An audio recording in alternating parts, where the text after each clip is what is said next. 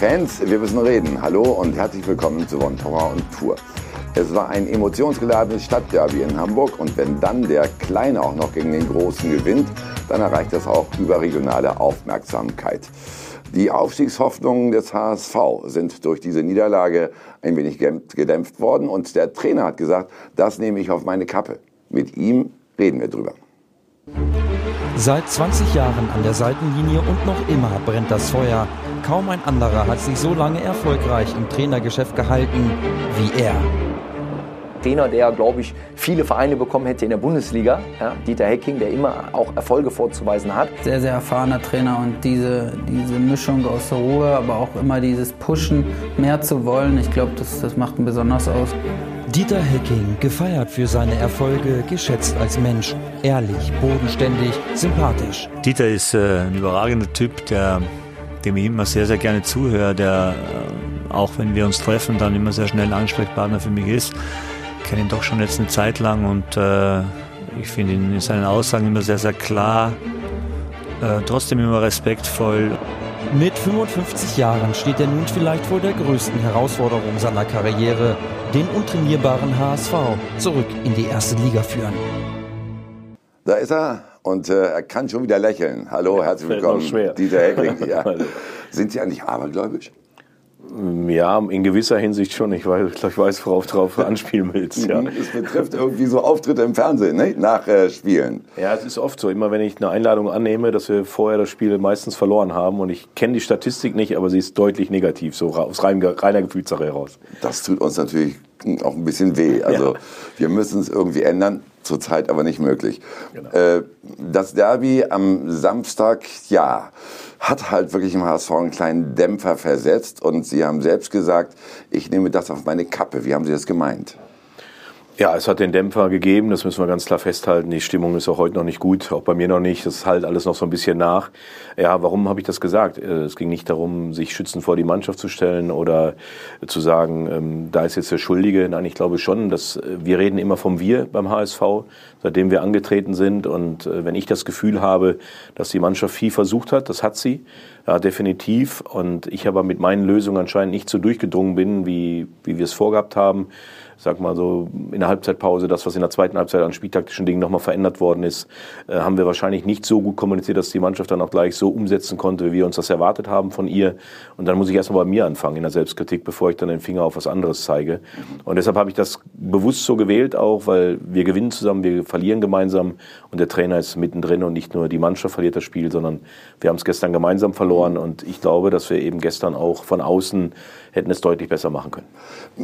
Das war der Kernsatz. Wir haben keine Lösungen gefunden oder ich habe keine Lösungen gefunden. Jetzt zwei Tage später, am Montag, sind Sie da ein bisschen schlauer der Nachschau? Was wären die Lösungen gewesen? Ja, wir haben die, wir haben die Lösungen gesehen, nur wir haben sie nicht gut genug an die Mannschaft anscheinend weitergegeben, weil sonst hätten sie es besser umgesetzt. Ja, das meine ich damit. Lösungen hast du immer als Trainer, die du auch in der Halbzeitpause nochmal angesprochen hast. Da haben wir auch gesagt, wenn wir das Anschlusstor machen, dann haben wir das, den Volkspark hinter uns, dann können wir das Spiel noch drehen. Und wenn es einer schaffen kann, dann wir als Mannschaft. Und wir sind dann auch wieder gut rausgekommen, haben dann allerdings so nach 12, 13 Minuten in der zweiten auch wieder den Faden verloren. Dann kam die, die Einwechslung, dadurch verbunden auch eine spieltaktische um äh, Veränderung unseres Spiels. Ja, und das haben wir nicht gut gemacht. Ja, und äh, wenn dann auch Spieler zu bekam, Trainer, ich habe lange nicht gewusst, was wir dann spielen, dann ist das genau die Kritik, die ich an mir suchen muss. Dann hätten wir es noch deutlicher kommunizieren müssen, dass es einfach klarer ist. Und das war der Fehler ein Fehler natürlich, nicht alles alleine habe ich falsch gemacht, aber da muss ich mich dann eben schon auch mit, und da stehe ich in der Verantwortung, da stehe ich auch dazu, dass ich auch mal vielleicht gestern nicht den Tag gehabt habe, den ich gebraucht hätte, um das Derby wieder mit meiner Mannschaft zu gewinnen. So eine Selbstkritik kann man die nur öffentlich auch anstellen, wenn man halt so schon als Trainer über den Dingen steht, wenn man Elder Statesman geworden ist in der Branche. Oder anders gefragt, hätten Sie es vor 15 Jahren in Lübeck auch gemacht, als Sie da Trainer waren? Das, das weiß ich nicht, was ich vor 15 Jahren gemacht hätte, aber ich glaube, ähm, das gehört für mich einfach auch für einen guten Trainer dazu. Ja, wir werden oft genug kritisiert, oft auch zu Unrecht kritisiert. Aber es gibt eben auch mal Momente, wo man auch mal selber kritisch sein muss mit sich selbst. Und, und gerade bei so besonderen Spielen wie diesem Spiel wäre es ein leichtes gewesen, was ja dann auch kam. weil die Mannschaft war leidenschaftslos, sie hat es nicht umgesetzt. Was ich weit äh, von mir weisen muss, dass meine Mannschaft leidenschaftslos war. Alle Statistiken, Zweikampfverhalten, äh, Laufstatistiken haben alle für den HSV gesprochen gestern. Ja, und dann geht es halt darum, haben wir spieltaktisch gut genug gelöst. Und wenn ich dann in der Verantwortung stehe und für mich das Gefühl hatte, und das hatte ich gestern, dass ich auch nicht meinen besten Tag gehabt habe, dann fange ich erstmal bei mir selber an. Deshalb habe ich es auch öffentlich gemacht. Klar, wird es mir dann so ausgelegt, wie es der Boulevard dann gemacht hat, so von wegen, er will die Mannschaft schützen, das ehrt ihn, aber darum geht es mir nicht. Es geht mir immer darum, dass meine Mannschaft weiß, ich bin auch in der Liga total bei ihnen, genauso wie beim Sieg. Wenn wir gestern 2-0 gewonnen hätten, wären andere die Helden gewesen, hätte über die Decken keiner gesprochen. Ja, und da ist es mir schon wichtig zu zeigen, wir, und das meine ich so, wie ich sage, wir sind vom ersten Tag an ja angetreten, es gemeinsam hinzubekommen, diesen HSV wieder in die Bundesliga zu bringen. Und dazu gehört dann auch eine Aufarbeitung einer Niederlage im Derby, die man dann auch genauso angehen sollte, wie ich es gestern getan habe.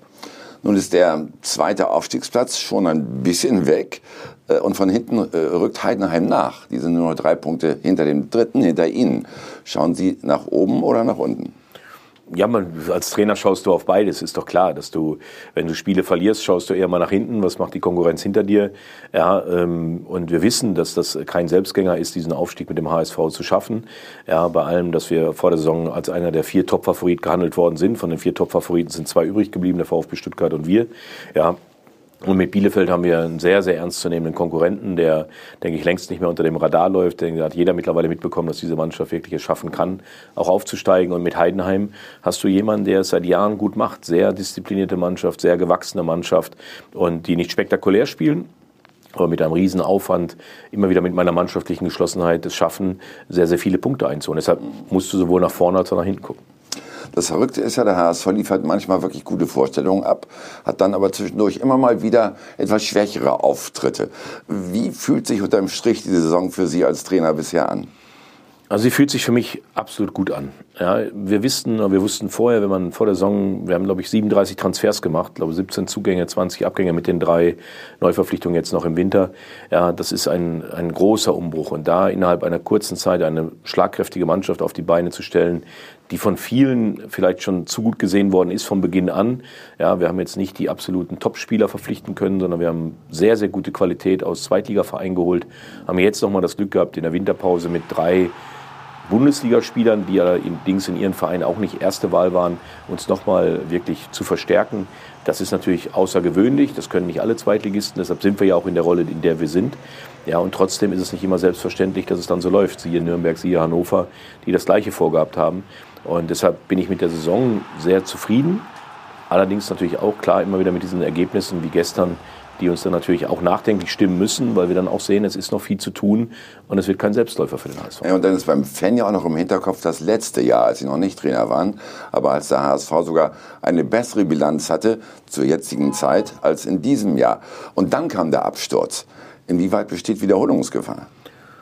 Die Wiederholungsgefahr kann ich nicht erkennen, ja, weil wir waren alle letztes Jahr nicht da oder der Großteil. Es wird die betreffen, die halt das letzte Jahr miterlebt haben von meinen Spielern, aber davon sind auch nicht mehr allzu viele da.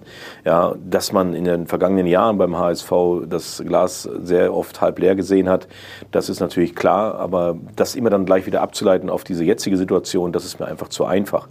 Aber du wirst die Skeptiker und Kritiker nicht mundtot kriegen, solange wie du nicht wieder dagegen was gemacht hast. Sprich, wenn der Aufstieg gelingt, dann werden die Skeptiker Ruhe geben. Gelingt er nicht, werden sie wieder Oberhand gewinnen. Das ist ja, so. Das heißt, sie müssen aufsteigen. Ja, ich glaube, was heißt müssen? Wir haben das große Ziel, diesen Aufstieg anzugehen. Und ich habe ja auch gesagt, am ersten Tag nehme ich das Wort einmal in, in, in Mund, Aufstieg. Ja, jetzt sind wir zu zweiter der Saison ist jetzt gespielt. Wir sind vorne dabei, also alles ist noch im grünen Bereich. Und ich schließe auch nicht aus, dass wir das schaffen. Ja, also da bin ich schon Optimist genug, dass wir das hinbekommen werden. Und trotzdem weiß ich natürlich, dass mit so einer Niederlage wie gestern die Skeptiker deutlich mehr hörbar sind als die Optimisten. Ich meine, Ihr Vertrag verlängert sich ja eigentlich nur im Fall des Aufstiegs, wenn ich richtig informiert bin. Heißt das jetzt auch im Umkehrschluss, dass bei einem Nichtaufstieg Schluss für Sie ist in Hamburg?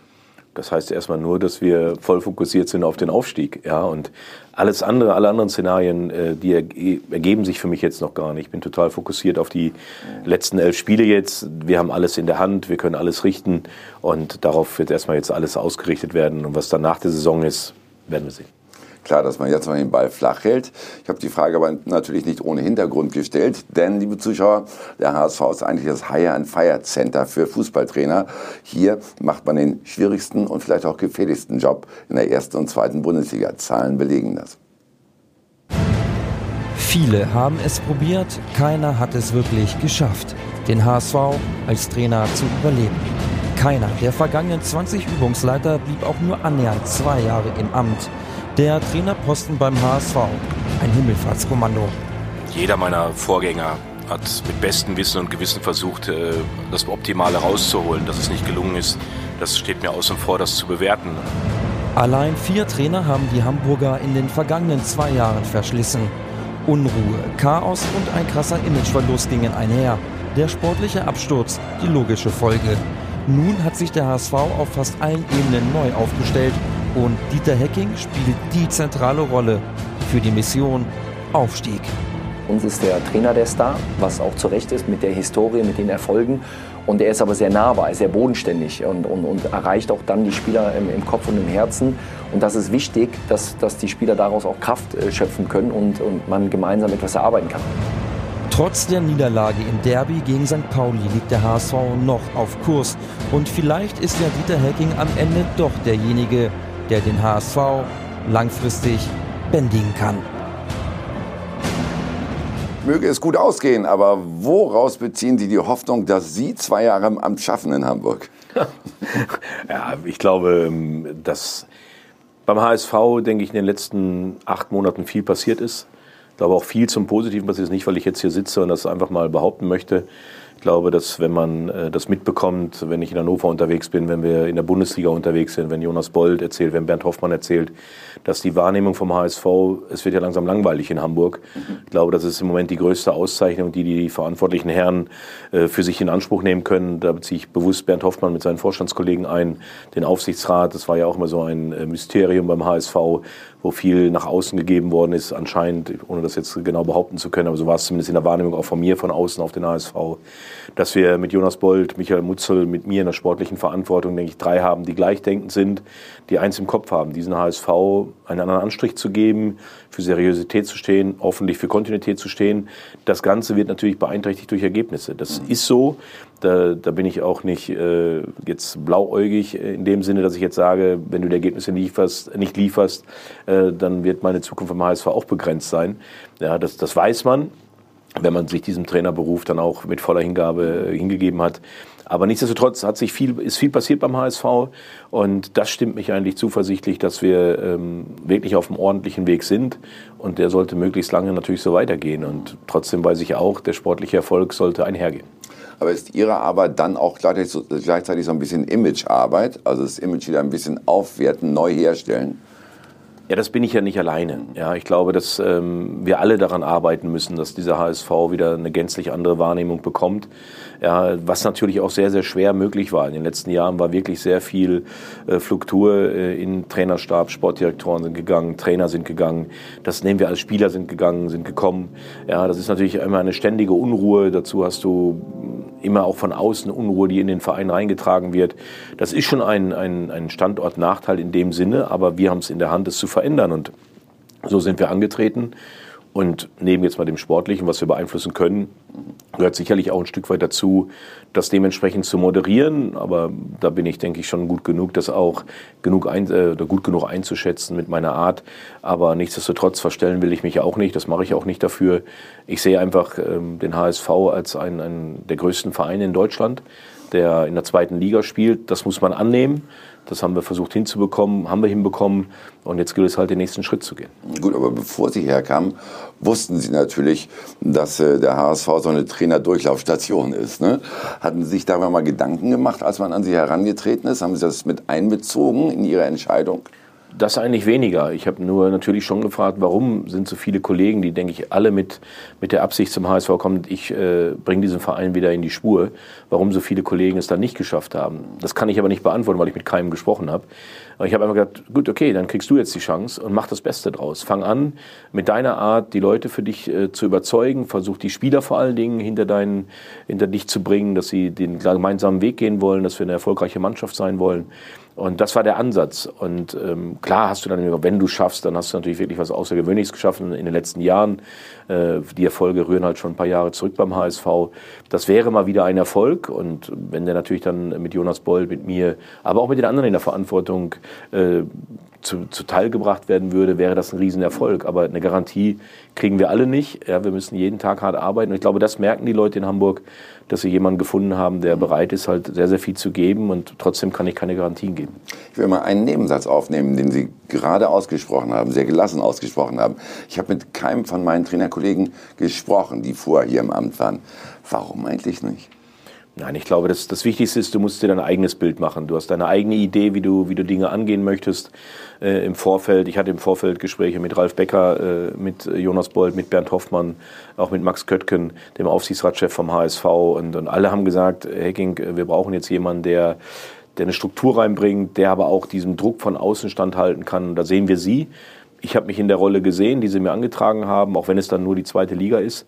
Ja, und ich habe gedacht, gut, okay, ich bin dafür bereit. Ähm, erste Liga war ein Stück weit nach meinem Abgang in Gladbach, wo ich dachte, hm, wenn du jetzt Ruhe machst, dann hast du vielleicht im Herbst wahrscheinlich wieder ein Angebot. Aber dann hätte ich etwas gemacht, was ich schon vier, fünf Mal hintereinander gemacht habe. Mannschaften, die am Abgrund stehen, wieder äh, nach oben zu führen. Das ist mir zwar immer gelungen, aber ich habe diesen Reiz nicht verspürt, das nochmal oder in dem Moment nicht nochmal zu machen. Und als der HSV kam, mit dem Reiz, etwas Neues aufzubauen, einen neuen Weg zu gehen, einen Umbruch zu gestalten, ohne zu wissen, wie es ausgeht. Ich kann heute nicht sagen, ob wir aufsteigen, bei allen Wünschen und bei allem Wohlwollen, die die Leute dem HSV entgegenbringen, dass es für die Liga, glaube ich, auch wieder gut wäre, für die erste Liga, wenn der HSV wieder dabei wäre, aber nur vom Reden werden wir es leider nicht schaffen. Ja, aber Sie sind ja doch ein Stück weit Risiko gegangen, ne, als Sie den Job übernommen haben. Sie hatten den Steuersitz vor Augen, auch wenn man Ihnen gesagt ja, hat, du kannst erst mal in Ruhe arbeiten. Ja, aber ich glaube, ich bin jetzt so lange dabei, ich glaube, eben haben wir es gehört, 20 äh, Jahre bin ich jetzt Trainer. Ja, was ist noch Risiko für mich? Ja, also ich glaube, dass ich einfach in der Situation bin, dass ich mir aussuchen kann, was ich mache. Und es war bewusst von mir, dass ich diesen HSV genommen habe, in der Situation, wie ich ihn vorgefunden habe, nach dem verpassten Aufstieg, nachdem der Verein erneut am Boden lag. Und wir haben es ein bisschen geschafft, ihn wieder aufzurichten. Richtig aufrichten, wenn wir mit dem Aufstieg das wissen wir, das ist noch, sind noch elf Spieltage zu gehen. Ja, vielleicht an eine Relegation zu gehen, das kann man nicht ausschließen. Vielleicht werden wir aber auch wieder nur Vierter. Also das Ende ist noch offen und trotzdem glaube ich, dass man nach acht Monaten sagen kann, die Entscheidung war richtig. Sie sehen es ja auch inzwischen mit so einer kleinen, sag ich mal, Voraltersmilde, ne? als, als Dinosaurier in diesem Geschäft. Ich glaube, derjenige, der jetzt, wo Friedhelm Funkel weg ist, am längsten dabei ist. Wie hat sich das Trainerleben, wie hat sich der Trainerjob verändert, Ihre Einschätzung nach in den letzten 10, 15 Jahren? Ja, es ist schon sehr viel passiert. Also in den letzten Jahren, das, äh, wenn ich mal nur mal meinen Stab annehme äh, oder angucke, ja, vorher war es ein Dirk Bremser, ein Zeugwart, äh, ein Physiotherapeut, wie wir angefangen haben. Mittlerweile habe ich, glaube ich, fast 30 Leute um mich herum, die keine Spieler sind. Ja, und das ist schon mal ein, ein großes äh, Umdenken. Du musst also mehr moderieren, mehr managen, mehr auch abgeben, mehr delegieren. Ja, das kann auch nicht jeder, aber das musste ich auch lernen. Ja, du musst dich für neue Dinge öffnen. Allein diese ganzen äh, athletischen Geschichten, die man mittlerweile mit einbringt, ja, äh, was an Daten erhoben wird, kann man die in die Trainingsarbeit mit umsetzen. Ja, das sind alles Dinge, die, die ich annehme, die ich annehmen muss, um auch mich ständig weiterzuentwickeln, auch wenn ich fast im Vorruhestand bin.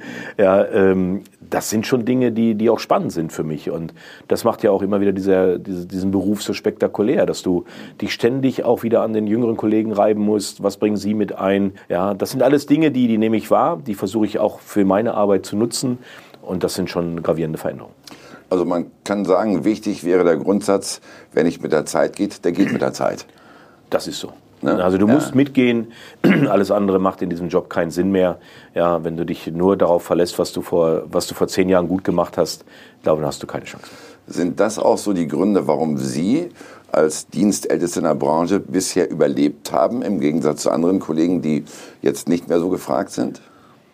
Das weiß ich nicht. Ich glaube, wenn man meinen Weg verfolgt, dann war er eigentlich durchaus von, äh, fast nur von Erfolg gekennzeichnet. Alles, was ich gemacht habe, war erfolgreich, ähm, habe ich zum Erfolg zu Ende gebracht.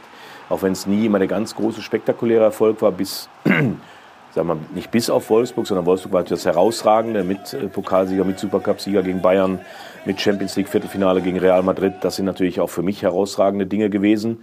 Ja, aber nichtsdestotrotz auch Mannschaften wie, wie Nürnberg vor dem Klassenerhalt oder den, den Klassenerhalt zu bringen, äh, mit Gladbach, äh, wo sie kurz vorm Abstieg standen, ein bisschen den Europacup zu führen. Das sind auch schon natürlich, ohne mich jetzt zu sehr loben zu wollen, das sind natürlich auch Hinweise für Vereinsverantwortliche, die sagen, ja, da scheint jemand doch äh, Ahnung zu haben von der Materie. Vor allen Dingen, er, er, er schaut auch auf das, was sich bewegt und passiert in der Branche. Ne? Also zum Beispiel Taktik. Da könnte man ja auch so sagen, ich lasse spielen wie immer, ich habe das so gelernt bei meinen Trainern, das machen wir weiter so. Aber inwieweit muss man da auch gerade bei Taktik und Strategie ein bisschen neu denken, neue Ansätze finden? Wie wichtig ist das überhaupt? Ja, ich glaube, es ist schon wichtig, weil natürlich äh, gerade die jüngeren Kollegen oft sehr flexibel daherkommen. Ähm, wenn man sieht, wie viele Systemwechsel auch innerhalb eines Spiels manchmal erfolgen können. Gut, der Vorreiter war Pep Guardiola, äh, an dem sich dann alle so ein bisschen orientiert haben äh, zu seiner Zeit bei Bayern München, wo viele dann auch versucht haben, es nachzuahmen oder was Gutes darin gesehen haben. Auch das sind immer so temporäre Momente. Ja, das war da für den Zeitpunkt richtig gut. Jetzt merkt man immer mehr, dass doch viele auch wieder zu einem, einem System zurückkommen, was sie mit ihrer Mannschaft durchspielen wollen. Das sind immer genau diese gegensätzigen Läufe, die dann innerhalb der Bundesliga auch zu, zu sehen sind, auch in den Trainer, bei den Trainerkollegen, dass du eben das Gefühl hast, ja, es verändert sich immer ein bisschen was. Zeitlang war die Dreierkette wieder total in. Dann haben viele Vereine wieder Viererkette gespielt. So richtig kann man kein Muster mehr erkennen. Und das ist vielleicht die größte Veränderung. Mhm. Ja, dass man eben nicht mehr sagen kann, der Trainer spielt so, der, Spieler, der Trainer spielt so, der spielt so. Und da musst du halt immer wieder sehen, dass du dich da dementsprechend auch positionierst. Diese Kollegen wurden dann ja irgendwann mal Laptop-Trainer genannt. Ne? Würden Sie sich inzwischen dazu zählen oder würden Sie sagen, ich bin doch noch einer vom alten Schlag? Ja, das Laptop steht bei mir auch auf dem Schreibtisch, ja, und auch da läuft mittlerweile sehr, sehr viel bei mir natürlich in der täglichen Arbeit. Und trotzdem habe ich auch oftmals meinen kleinen Laufzettel noch dabei, wo ich sage, daran musst du noch denken, was du der Mannschaft noch mitgeben willst. Also ich glaube, beides ist nach wie vor wichtig. Zwei von Ihren Kollegen haben in der letzten Zeit doch für ein bisschen Aufsehen gesorgt durch ihre Abgänge. Jürgen Klinsmann, selbst gewählt, Friedhelm Funkel nicht ganz freiwillig. Wie bewerten Sie diese Personalien, die jetzt vor kurzem wirklich erst ja die Liga bewegt haben? Ja, für Friedhelm finde ich sehr schade. Ich glaube, ähm, dass er auch so ein Typ ist wie ich. das gleicht sich so ein bisschen an, der über Jahrzehnte jetzt sehr, sehr erfolgreich gearbeitet, hat, auch bei Fortuna Düsseldorf in den letzten vier Jahren natürlich sehr erfolgreich gewesen ist. Ähm, klar, auch Friedhelm weiß, wenn die sportlichen Ergebnisse ausbleiben, dann kann man sich für Vergangenes sehr wenig äh, kaufen als Trainer. Ich glaube, das war so letztendlich dann auch der Grund, dass Fortuna nochmal gesagt hat, wir müssen da doch nochmal für einen verdienstvollen Trainer die Reißleine ziehen. Sehr schade für ihn, aber natürlich auch mit der Konsequenz für ihn, dass er nicht mehr als Trainer arbeiten will. Das hat er nun ja auch mehrfach betont. Ich finde es schade, weil Friedhelm war immer so ein, ein Ruhepol in der ganzen Branche noch und äh, wünsche ihm natürlich jetzt, dass er da, was er jetzt auch immer machen wird, natürlich auch den, den Erfolg sieht, den er noch gerne haben ja, möchte. Kann ein bisschen mehr Tennis spielen jetzt, das macht er ja immer noch aktiv. Ja, ja. ich glaube, Friedhelm ist immer noch sportlich sehr aktiv. Ja. Ja, und bei Jürgen Klinsmann, ähm, ich glaube, wer Jürgen Klinsmann äh, kennt, und ich kenne ihn zu wenig, um das jetzt abschließend beurteilen zu können, aber ich glaube, so die ganze Art, wie er es angegangen ist, war es auch damals 2004, 2006 war es, glaube ich, bei der EM, mhm. ja, wo er natürlich mit einer unwahrscheinlichen Stahlkraft das Projekt angegangen ist. Ich glaube, so war es auch in Berlin. Und was ich jetzt, so von außen hatte ich das Gefühl, vielleicht war es alles zu schnell, zu viel, auch für die Hertha, für die Verantwortlichen von Hertha, was er da vielleicht zu schnell verändern wollte. Man haben mal riesig auf den Transfermarkt zugeschlagen gehabt. Deshalb fand ich schade, dass er dann vielleicht ein bisschen zu vorschnell dann auch den Rückzug angezogen hat. Wäre spannend äh, zu beobachten gewesen, wie, wie das wäre. Es ging ja auch ein bisschen darum, dass Klinsmann sagte, er würde nicht genug Macht haben im Verein, um das halt alles nach seinen Plänen zu entwickeln. Wie stehen Sie dazu? Sollte der Trainer diese Allmacht haben, wie sie fast in England auch vorkommt, wo der Trainer eher ein Teammanager ist. Wäre das ein Modell, das Sie auch gut finden würden oder sind Sie mehr so der, der die Kooperation liebt? Also ich bestehe schon mehr für, für die Kooperation. Äh, weil ich auch glaube, dass die Kultur für Deutschland dafür nicht gegeben ist. Im Gegenteil, bei uns hat sich sogar alles noch ein bisschen in die andere Richtung verändert, dass Sportdirektoren, Sportvorstände mittlerweile Kaderplaner engagieren, ja, die das Transfergeschäft machen und der Trainer wirklich nur dafür da ist, großteils die Arbeit auf dem Platz zu machen, das Training zu leiten, die Spiele vorzubereiten Natürlich haben wir irgendwo auch ein Mitspracherecht bei Transfers. Aber auch das hat sich geändert. Ja, ich weiß, in den Anfängen meiner Trainertätigkeit warst du vom ersten Moment an involviert, was Transfers angeht. Mittlerweile ist es so, dass viel vorbereitet wird und dann, wenn die Entscheidung eigentlich fast schon gefallen ist, dann werden dir die Kandidaten vorgestellt und dann kommt man gemeinsam zu dem Entschluss, welchen Spieler wollen wir denn letztendlich für die Position verpflichten. Gut, das wollte Klinsmann ja eben nicht haben, sondern er wollte eher natürlich eher schon am Anfang Gut, das den ist natürlich in ne? England das Modell. Ich ja. glaube, wenn man Jürgen Klopp hier sitzen hätte, der würde darüber berichten können, wie toll das alles ist. Wir können es in Deutschland so momentan nicht nachvollziehen. Ob es besser oder schlechter ist, steht außer, kann ich nicht beurteilen. Aber letztendlich glaube ich, dass es ein langer Weg wäre in Deutschland, das genau dieses Modell, dieses englische Modell hier in Deutschland äh, zu bereiten. Sollten aber nicht Trainer doch ein bisschen mehr Macht bekommen, mehr Einfluss bekommen, gerade im sportlichen Bereich? Weil ich meine, Sie müssen ja die Mannschaft formen und bilden und dazu gehört natürlich auch, wen man halt transferiert äh, wer in diese Mannschaft reinkommt. Ich glaube, dass sich die Frage ist nicht richtig gestellt. Ich glaube schon, dass wir Trainer alle Mitspracherecht haben. Also wer das nicht hat, der dann dann stimmt was nicht. Ich glaube, es gibt keinen Trainer in der ersten, zweiten, dritten bis runter in die, in die Landesliga, Kreisliga, der sich vorschreiben lässt, äh, welche Spieler jetzt äh, zu spielen haben oder welche verpflichtet werden. Dafür bist du dann eben auch verantwortlich. Du kannst ja nicht Spieler in deinem Kader haben, wo du sagst, äh, der passt nicht zu dem, was ich spielen lassen will und er wird trotzdem verpflichtet. Also das schließe ich zu 99,9 Prozent aus. Das ist, was mir so ein bisschen auffällt, ist halt, dass dieser Respekt gegenüber dem Trainer zu wenig ist in Deutschland. Ja, dass man wirklich ähm, das Gefühl hat, dass am Trainer alles festgemacht wird.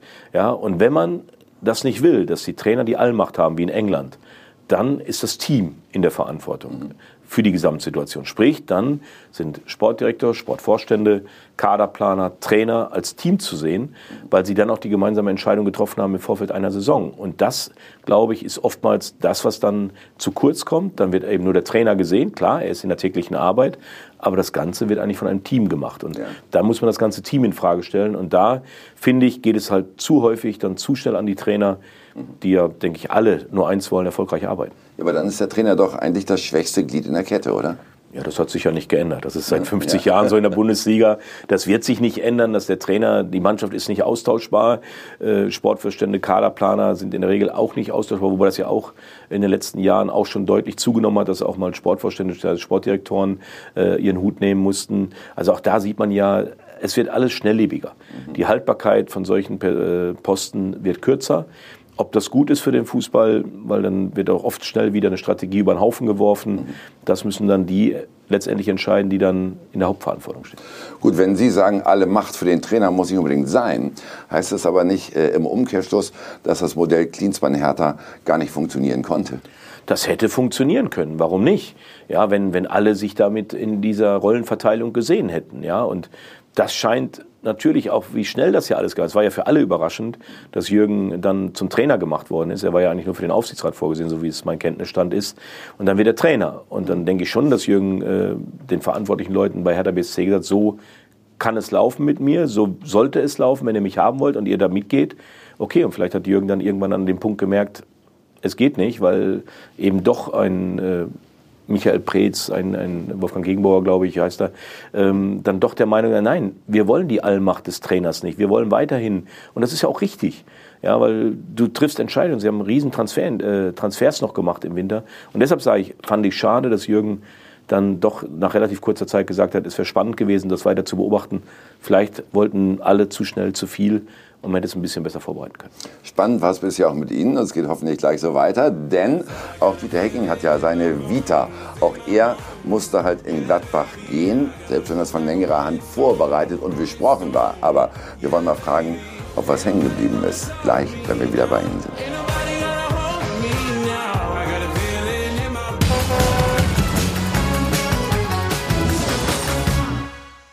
Wir sind zurück bei Von Tor und Tour, heute mit Dieter Hecking, dem Trainer des HSV, der weiter um den Aufstieg in die erste Liga kämpft.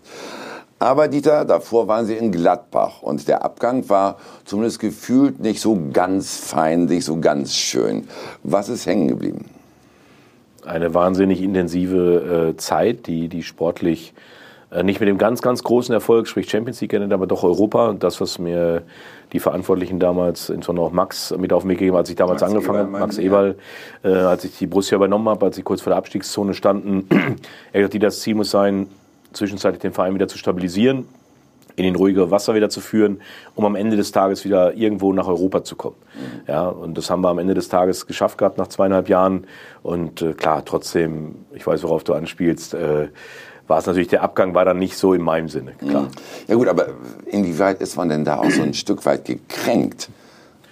Gekränkt war ich, äh, als Max äh, mir irgendwann am 1. April war es, glaube ich, das Datum werde ich, glaube ich, nicht vergessen, als, als ich das noch als April-Chat aufgefasst habe, als er bei mir in der Küche war und gesagt, Dieter, pass auf, ich habe was anderes vor in der neuen Saison. Äh, ich werde mit einem anderen Trainer in die Saison gehen. Da war ich schon gekränkt, weil das kam äh, aus dem Nichts. Ja, das war nicht so, dass das irgendwo vorbesprochen war. Äh, dazu muss man Max ein bisschen kennen. Max ist jemand, der, wenn er was im Kopf hat, das auch durchsetzt, wenn er davon überzeugt ist. Und ähm, man kann nur sagen, das muss man dann ein Stück weit äh, wissen, wenn man mit Max Eberl zusammenarbeitet. Aber er hat immer eine gerade Aussaat. Also er ist nie hintenrum, nie hinterfotzig. Und das habe ich immer an ihm geschätzt. Das schätze ich auch jetzt nach wie vor an ihm. Und deshalb ist da auch nichts großartig hängen geblieben bei mir.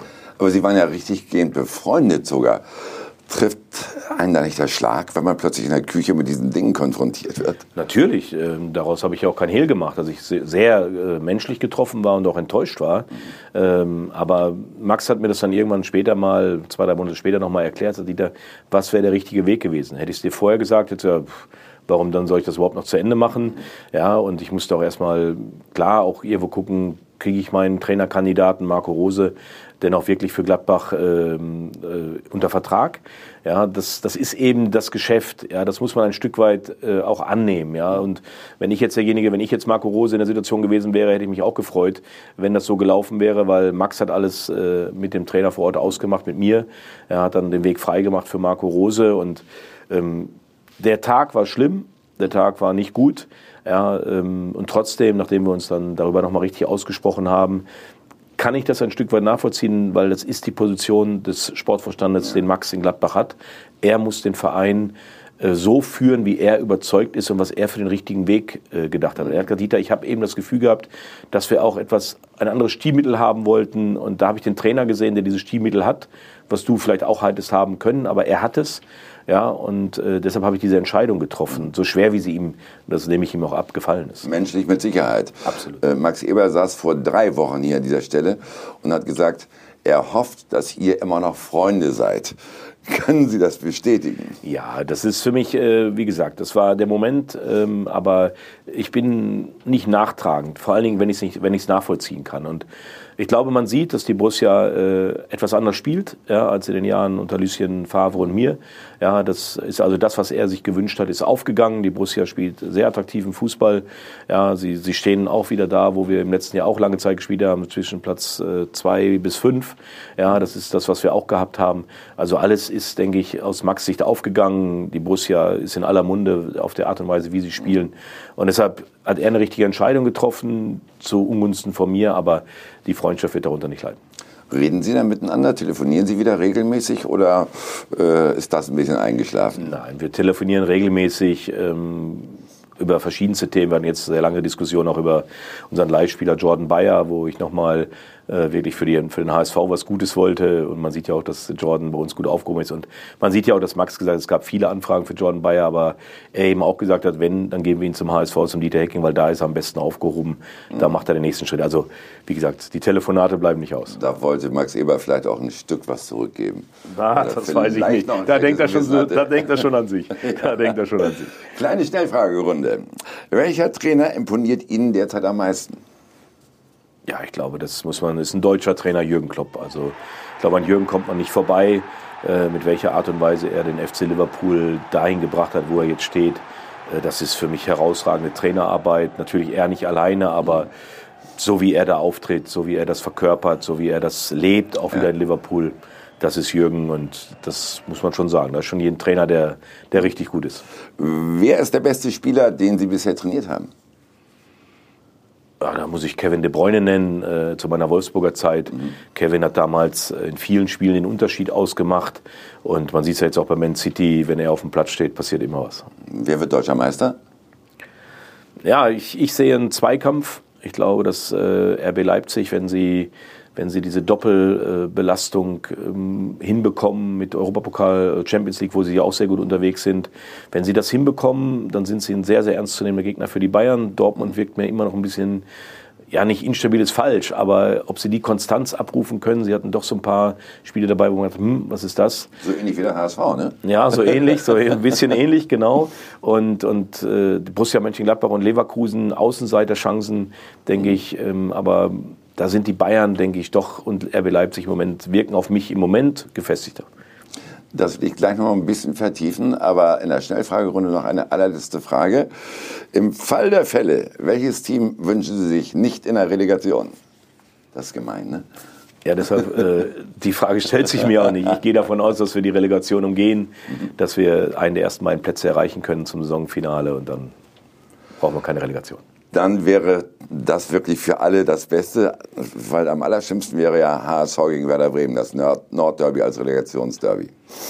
Gut, äh, da wir gerade beim Titelrennen waren äh, und auch Sie den FC Bayern angesprochen haben.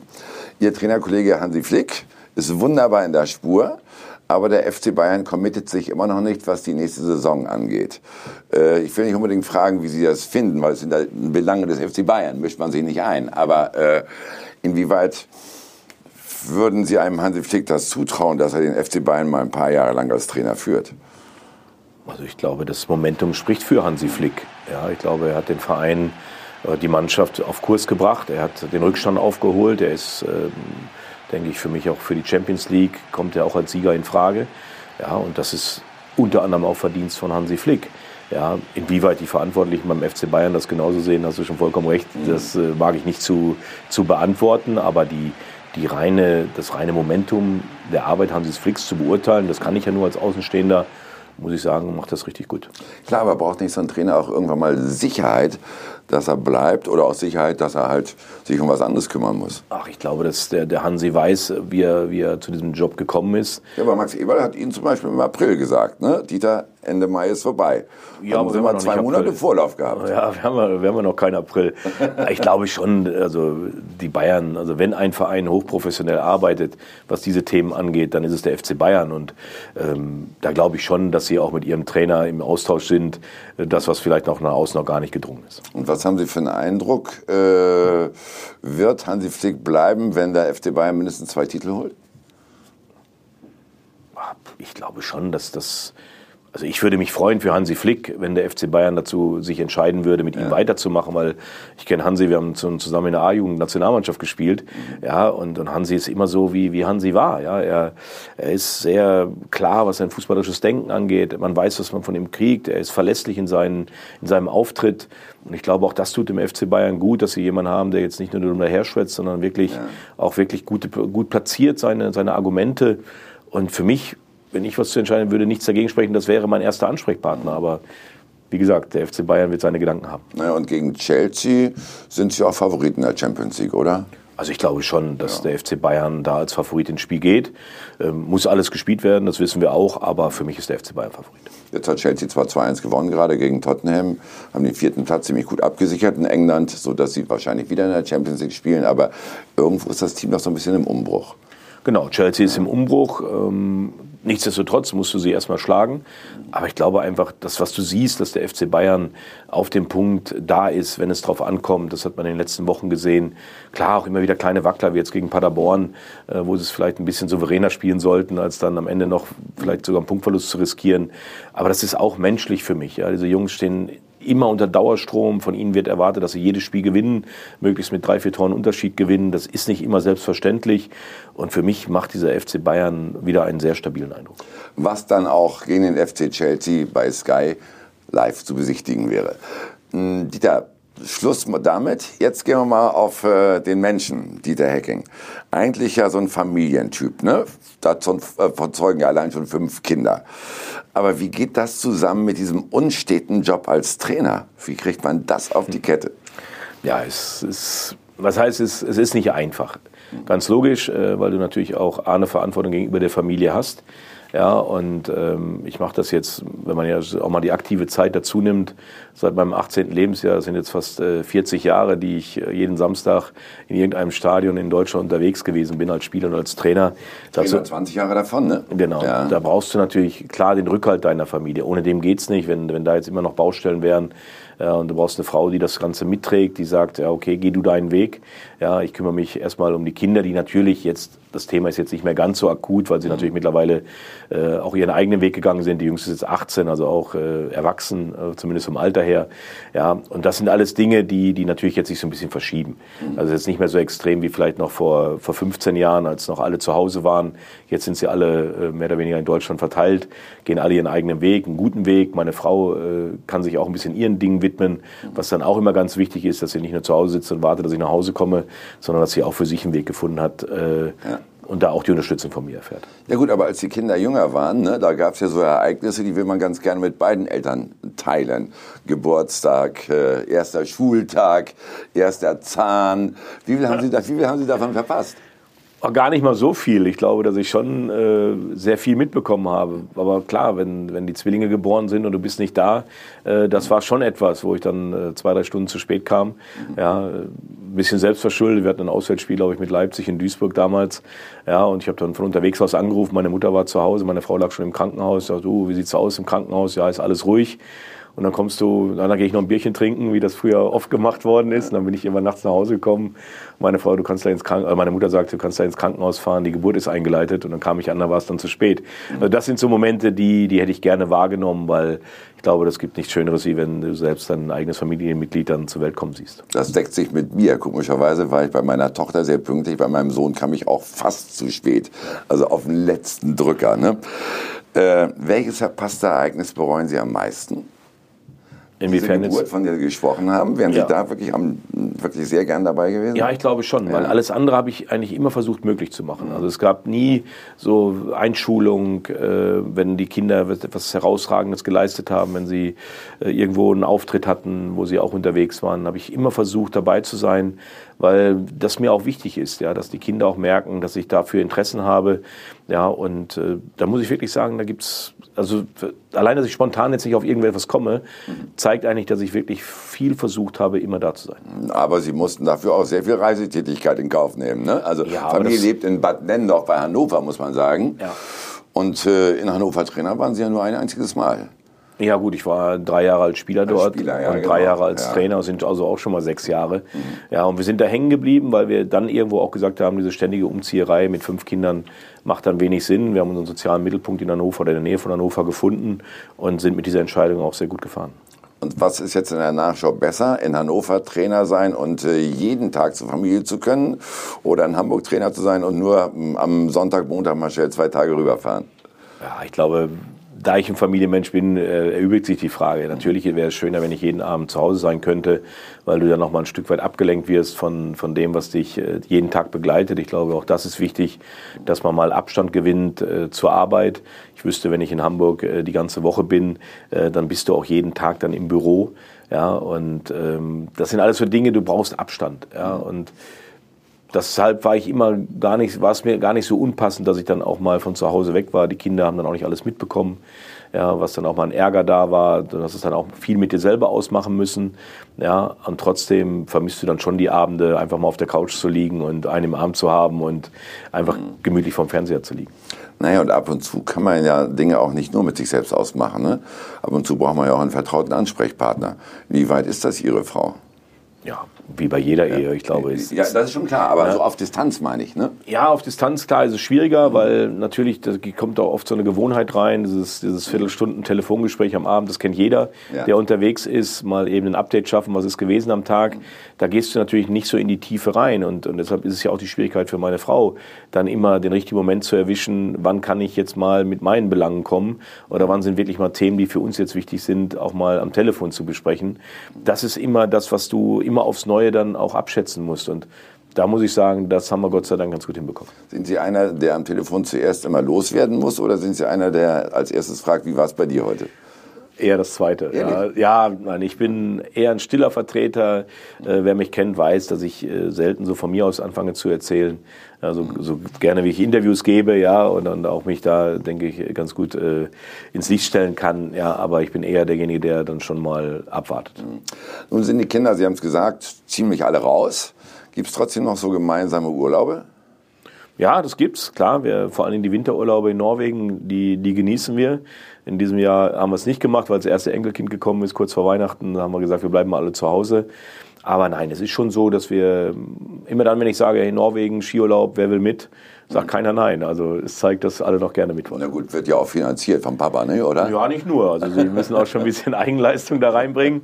Aber ich glaube, das ist genau das. Im Sommer schafft man es selten, weil, weil mittlerweile auch alle berufstätig sind, das unter einen Hut zu bringen. Aber um die Weihnachtszeit, da schaffen wir es doch oft immer noch so acht bis zwölf Tage im Jahr, uns dann doch mal als Familie rauszuziehen. Das machen wir sehr gerne.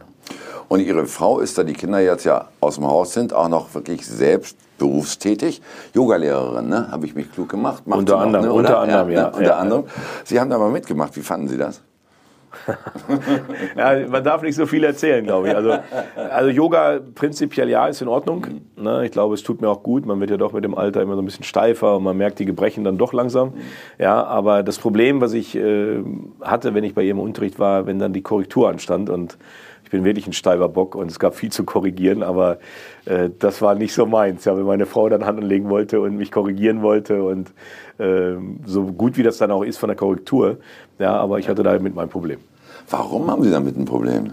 Ja, man lässt sich nicht gerne korrigieren. Also ich lasse mich nicht gerne korrigieren. Ja. Ja, und äh, das hat Von meine der Frau. Ehefrau nicht oder ja, generell nicht? Na, generell schon. Klar, du musst dir Korrekturen vornehmen. Aber in dem Bereich war ich dann, ich mach's doch jetzt richtig und jetzt lass mich mal. Und ja, und äh, da gab es dann eher mal Reibereien, als dass es äh, in Wohlwollen ausgeartet ist. Na gut, so nach äh, einer gewissen Anzahl von Ehejahren ist das der natürliche Verschleiß, oder? Ja. Na, nicht nur, nicht nur.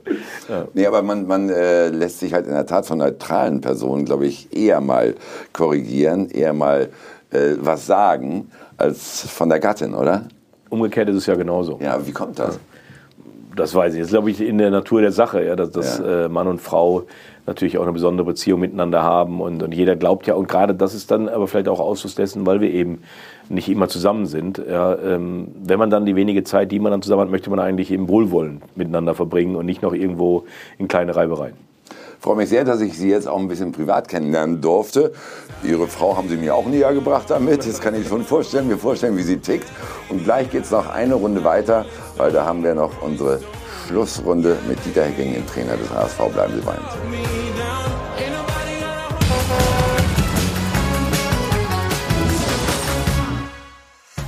Wir sind zurück bei Von Torra und Tour, heute mit Dieter Hecking, dem Trainer des HSV. Abschlussbesprechung. Zwar nicht in der Kabine, aber hier in unserem Tourwagen.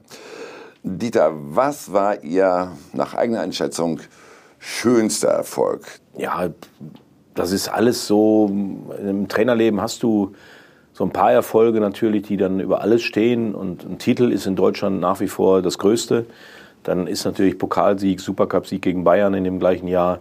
Das sind sicherlich zwei herausragende Momente gewesen. Aber man muss natürlich auch sehen, du hast äh, Champions League, Viertelfinale, Real Madrid zu Hause 2-0 geschlagen, wo du knapp davor bist, ins Halbfinale einzuziehen. Das ist natürlich für die reine Trainertätigkeit auch etwas Herausragendes. Oder ich erinnere mich, was ich immer noch als das perfekte Spiel von mir als Trainer ansehe, war mit Alemannia Aachen damals im UEFA Cup gegen den OSC Lille, ja, die damals Tabellenführer in Frankreich waren. Wir waren der Zweitligist und gewinnen äh, 1-0 äh, in der Gruppenphase gegen Lille. Das war für mich das perfekte Spiel als Trainer. Das hat man nicht oft, ja, wo alles gepasst hat. Also da gibt es dann schon so ein paar Dinge, die dann nicht immer nur Titel sind. Es sind dann einfach auch mal nur ein einzelnes Spiel, wie dieses Spiel zum Beispiel. Was wäre ein größerer Traum? Bundestrainer oder Sportdirektor in Hannover? Das ist, das ist eine gute Frage. Also ja, beides ähm, sind Dinge, die, die ich irgendwann mal ausgesprochen habe, was ich mir mal in Zukunft noch vorstellen könnte zu machen. Ob das jemals so eintritt, keine Frage. Keine Ahnung. Warum können Sie sich Bundestrainer vorstellen? Im Moment kann ich es mir nicht vorstellen. Ich habe gerade das Derby gegen St. Pauli verloren. Also wenn ich jetzt vom Bundestrainer rede, dann will jeder sagen, was erzählt der da für einen Scheiß? Ja, also nein. Ähm, es ging damals, äh, wurde ich gefragt, ähm, ob ich mir sowas generell vorstellen kann. Das ist immer das Problem in Deutschland. Du wirst gefragt, du sagst ja, warum denn nicht? Und dann sagt jeder, er bringt sich in Stellung. Ich bringe mich nicht in Stellung, sondern ich bin gefragt worden. Und äh, ich glaube, jeder Trainer, der erfolgreich in Deutschland gearbeitet hat, wird für sich irgendwo was ausmachen können, was könnte denn noch mal irgendwo kommen. Und dann habe ich auch gedacht, Nationaltrainer zu sein. Und dann kam eben irgendeiner der Kollegen und sagt, ja, Bundestrainer auch. Ich sage, ja, warum denn nicht? Das war damals ja, und das verfolgt mich jetzt so ein bisschen. Ohne das ausschließen zu, wenn irgendwann mal einer beim DFB der Meinung wäre, ich könnte ein geeigneter Kandidat sein von mehreren. Ja, warum soll ich es mir dann nicht anhören? Ob das jemals so kommt, wie gesagt, heute wird keiner anrufen nach der Derby-Niederlage. Und vor allen Dingen, jetzt lassen wir Yogi erstmal machen bei der Europameisterschaft. Absolut. Ich glaube, dass, Ja. äh, dass wir, gerade was Jogi Löw angeht, der natürlich jetzt auch schon das sehr lange macht, aber ich denke, der Erfolg steht absolut äh, über allem und den hat Jogi Löw. Mein schlimmstes Erlebnis als Spieler war, Boah, als Spieler. ich habe mir sagen lassen, es gab mal eine Anekdote mit Jupp Heynckes. Der muss sie mal irgendwie so richtig angenommen haben. Ja, Jupp Heinkes, äh, mittlerweile kann ich, darf ich auch Jupp zu ihm sagen, ja. Ähm, war damals halt, damals war ich 18, 19 Jahre alt, als ich in Gladbach Profi geworden bin. Jupp Heinkes war mein erster Cheftrainer. Natürlich gibt's da so zwei, drei Dinge.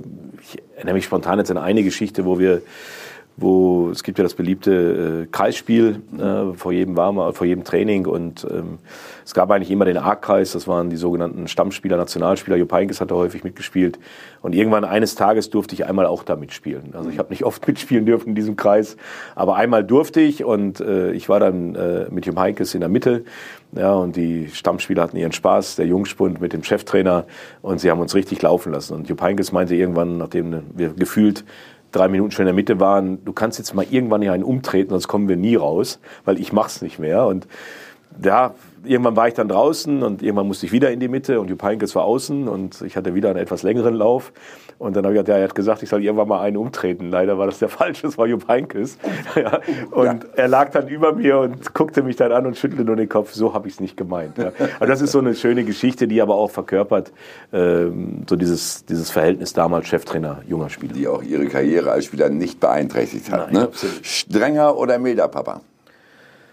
Eher der milde Part. Ja, ich glaube, die Strenge bringt meine Frau rein. Äh, ich versuche immer in meiner Moderation dabei zu bleiben, immer so für beide Seiten so ein bisschen Vor- und Nachteile abzuwägen, aber eher der milde Part. Dieter Hecking hat sehr viel Spaß gemacht. Bedanke mich sehr, dass Sie da waren. Am nächsten Wochenende geht es dann weiter in Aue mit dem HSV. Möge die Übung gelingen, auch wenn man uns jetzt im Aue ein bisschen böse ist. Dankeschön.